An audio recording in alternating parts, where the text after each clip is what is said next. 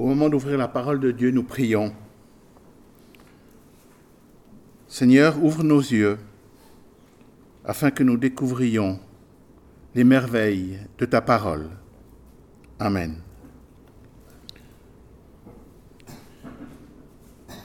Et nous lisons au chapitre 15 de la Genèse. Le Seigneur apparut à Abraham et lui dit, N'aie pas peur, Abraham, je suis ton protecteur et je te donnerai une grande récompense. Abraham répondit, Seigneur, mon Dieu, à quoi bon me donner quelque chose? Je suis sans enfant, tu ne m'as pas accordé de descendance. Mon héritier, celui qui recevra mes biens, c'est Eliezer de Damas, un de mes domestiques. Non, dit le Seigneur, ce n'est pas lui qui sera ton héritier, mais un fils né de toi. Puis il fit sortir Abraham de sa tente et lui dit, Regarde le ciel et compte les étoiles si tu le peux. Et il ajouta, Comme elles, tes descendants seront innombrables. Abraham eut confiance dans le Seigneur. C'est pourquoi le Seigneur le considéra comme juste. Il lui dit, Je suis le Seigneur qui t'a fait sortir d'Our en Chaldée pour te donner en propriété le pays où tu es. Et dans l'Épître aux Romains au chapitre 4, nous lisons la fin du chapitre à partir du verset 13. Dieu a promis à Abraham et à ses descendants qu'il recevrait le monde. Cette promesse a été faite non parce qu'Abraham avait obéi à la loi, mais parce que Dieu l'a considéré comme juste à cause de sa foi. Si ceux qui obéissent à la loi étaient les seuls à recevoir les biens promis, alors la foi serait inutile et la promesse de Dieu n'aurait plus de sens. En effet, la loi provoque la colère de Dieu. Mais là où il n'y a pas de loi, il n'y a pas non plus de désobéissance à la loi. Ainsi, la promesse a été faite à cause de la foi, afin que ce soit un don gratuit de Dieu et qu'elle soit valable pour tous les descendants d'Abraham, non pas seulement pour ceux qui obéissent à la loi, mais aussi pour ceux qui croient comme Abraham a cru. Abraham est notre Père à tous, comme le déclare l'Écriture, j'ai fait de toi l'ancêtre d'une foule de nations. Il est notre Père devant Dieu, en qui il a cru. Le Dieu qui rend la vie aux morts et fait exister ce qui n'existait pas. Abraham a cru et espéré, alors que tout espoir semblait vain. Il devint ainsi l'ancêtre d'une foule de nations, selon ce que Dieu lui avait dit tel sera le nombre de tes descendants. Il avait environ cent ans, mais sa foi ne faiblit pas quand il pensa à son corps presque mourant et à Sarah, sa femme, qui était stérile. Il ne perdit pas confiance et ne douta pas de la promesse de Dieu. Au contraire, sa foi le fortifia et il loua Dieu il était absolument certain que Dieu a le pouvoir d'accomplir ce qu'il a promis. Voilà pourquoi il est dit d'Abraham que, à cause de sa foi, Dieu l'a considéré comme juste. Mais ces mots, Dieu l'a considéré comme juste, n'ont pas été écrits pour lui seul. Ils ont été écrits aussi pour nous qui devons être considérés comme justes nous qui croyons en Dieu, qui a ramené d'entre les morts Jésus notre Seigneur. Dieu l'a livré à la mort à cause de nos péchés, et il l'a ramené à la vie pour nous rendre justes devant lui.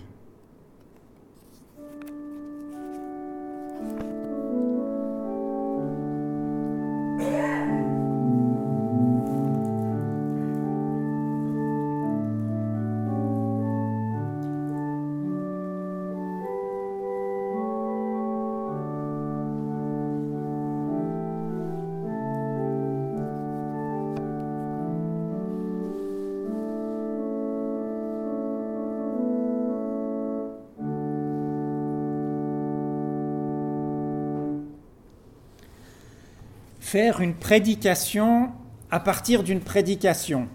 Voici l'exercice de style qui m'est proposé ce matin, vu qu'en effet, Paul fait une prédication sur ce texte de la Genèse au chapitre 15. Alors, revenons d'abord au contexte de cet épître aux Romains. Une des hypothèses dit que Paul a écrit à cette communauté, notamment parce que celle-ci était tiraillée entre les chrétiens d'origine juive et les chrétiens d'origine païenne, qui ont eu des vécus différents. Il y a eu à Rome des décrets qui ont obligé les juifs de quitter Rome, puis ils ont pu revenir. Bref, des vécus différents entre ces deux origines dans une même communauté qui créent peut-être des tensions. C'est une des hypothèses évoquées des raisons pour lesquelles Paul a écrit cette lettre. Et il veut donc montrer que finalement, cette communauté adore un même Dieu, a une même foi et surtout un même chemin à suivre. Alors il a commencé par montrer qu'aux yeux de Dieu, nous sommes tous coupables. C'est surtout le chapitre 3, ça nous a été redit là d'une certaine manière. Et je vous relis ces deux versets tellement importants dans l'histoire de l'Église et pour notre vie personnelle du chapitre 3. Tous ont péché et sont privés de la gloire de Dieu, mais sont gratuitement justifiés par sa grâce en vertu de la délivrance accomplie en Jésus-Christ. Et pour montrer l'universalité du salut offert en Jésus-Christ, Paul montre l'universalité d'Abraham comme père des croyants, qu'ils soient juifs ou non juifs. Il part donc de ce verset de la Genèse. Abraham eut foi, eut confiance dans le Seigneur, et pour cela le Seigneur le considéra comme juste. Certains ont peut-être cette ancienne traduction dans la tête, cela lui fut imputé à justice un langage un peu bizarre, mais on voit un peu un langage de la comptabilité quand on impute quelque chose. Ce mot de juste, de justice, quand il se trouve dans l'Ancien Testament, il est aussi traduit par droiture, vérité ou salut. On repère l'idée d'être dans le vrai, dans le juste, et aussi cette idée de salut. En Abraham, on découvre que la foi et la justice liées, et la justice liée à la foi deviennent vraiment une révolution. C'est une ouverture incroyable, inattendue. Je faisais référence dans un autre cadre aussi la semaine dernière, mais on est un peu devant une sorte de chute du mur de Berlin dans la religion. C'est unique. On peut regarder les autres religions, il faut toujours faire des efforts pour rejoindre Dieu, pour rejoindre les dieux. Et là, tout d'un coup, c'est Dieu qui s'approche, qui casse le mur d'une manière inattendue comme le mur qui est tombé il y a 30 ans, peu de personnes s'y attendaient, en tout cas quelques mois avant. Mais au défi de devoir faire une prédication sur une prédication, s'ajoute un second défi.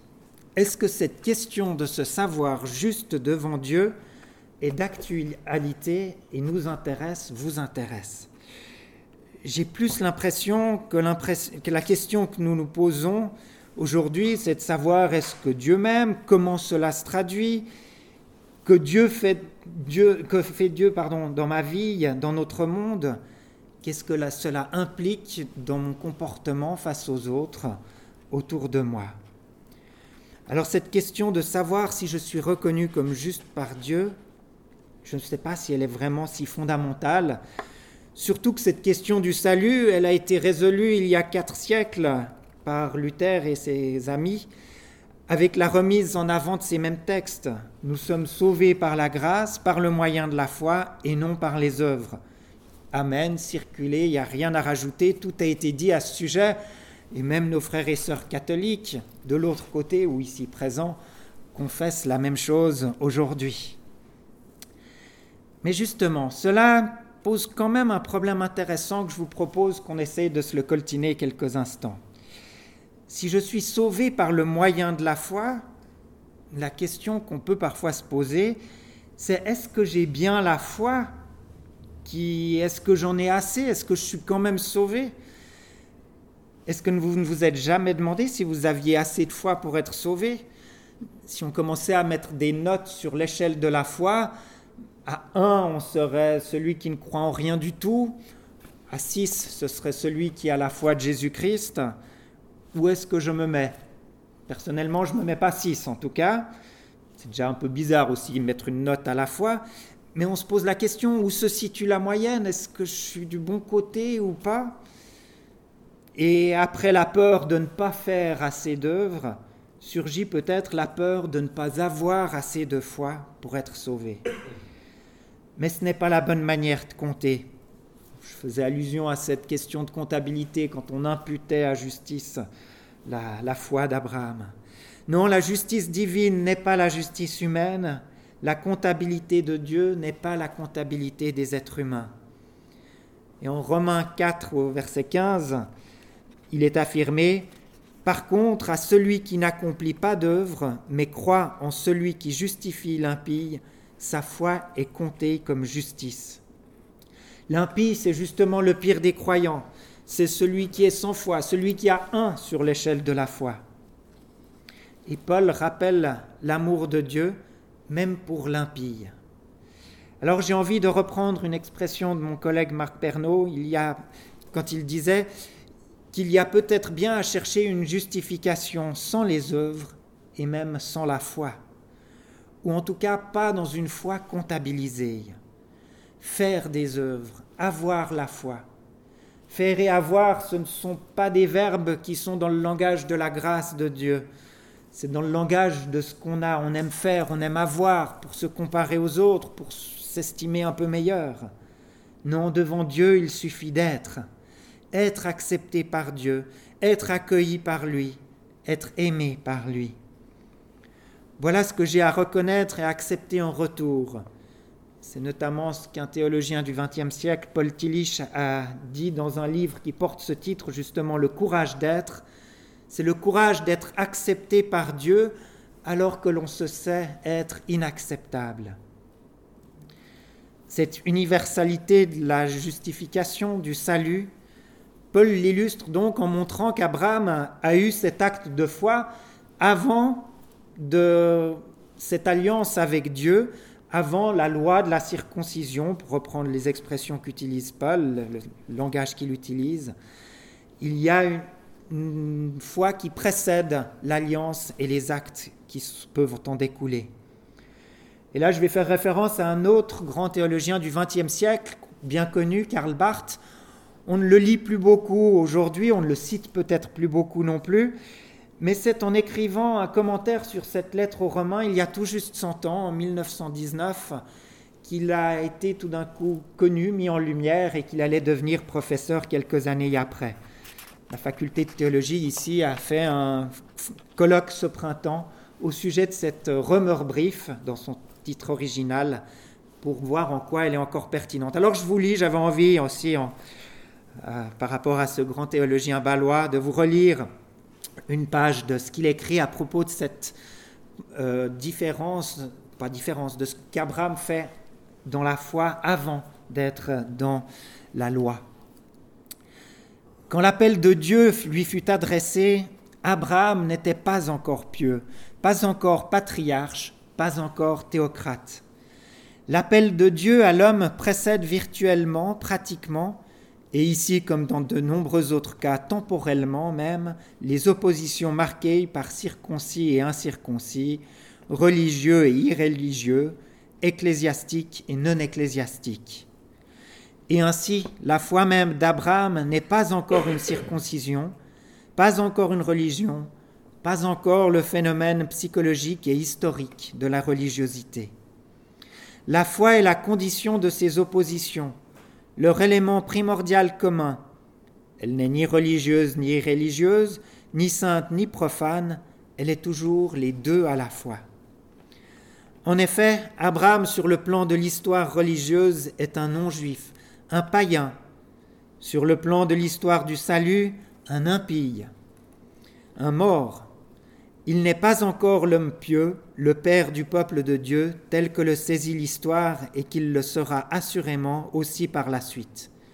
Le monde est le monde, et Abraham, lui aussi, est dans le monde. Fin de citation, comme on dit. Cette foi n'est ni religieuse ni irréligieuse, ni sainte ni profane, mais toujours les deux à la fois. Et je crois qu'on peut percevoir qu'on peut le, percevoir aussi dans un événement aujourd'hui, 17 novembre, ici à Mérin, et même dans ce centre écuménique. Alors non, il ne s'agit pas de ce culte, ni de la messe de nos frères et sœurs catholiques. Je fais référence à la pièce de théâtre qui sera jouée cet après-midi, ici même, à 17h, Marie-Madeleine de Santiago. Je fais un petit peu des annonces, comme ça, ça fait une coupure dans la prédication, puis ça fera une annonce de moins tout à l'heure. Mais voilà ce que dit le descriptif de cette pièce. Marie-Madeleine de Santiago ne met pas en présence Jésus de Nazareth et la femme pécheresse de l'Évangile, mais un prêtre, une artiste de cabaret et un barman.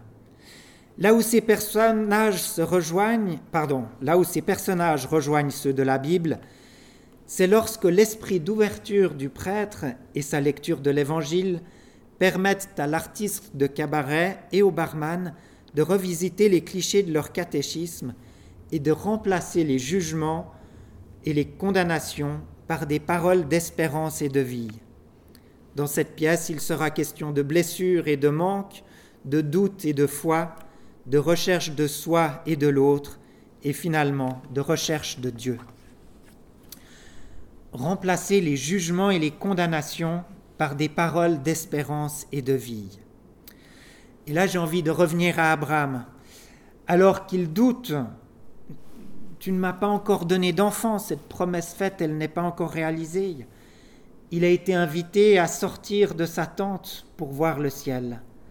Cette invitation à ouvrir son horizon, elle nous est aussi offerte aujourd'hui, dans cette pièce de théâtre comme dans nos vies invitation à sortir de notre petit confort pour admirer quelque chose de plus grand et même d'infini. Aujourd'hui, avec la pollution atmosphérique et lumineuse, on voit assurément moins d'étoiles qu'Abraham à l'époque. Mais quoi que nous fassions, que ce soit le bien ou le mal, il y aura toujours des étoiles dans la Voie lactée, bien plus que nous ne pouvons en compter. De même, l'amour de Dieu aussi est plus grand que notre foi. Même quand nous sommes nuls ou méchants, ou que nous nous le disons, Dieu ne cesse de nous justifier, c'est-à-dire de travailler en profondeur pour nous faire du bien. Et quand on a foi en celui qui justifie même l'impie le plus profond, alors cela change tout. Car nous pouvons oser inventer notre propre chemin, sortir du destin que nous pensions gravé en nous, pour nous dans les étoiles. Nous pouvons oser penser par nous-mêmes, nous pouvons oser prendre des risques, comme Jésus en a pris, par la foi et par les œuvres. Amen.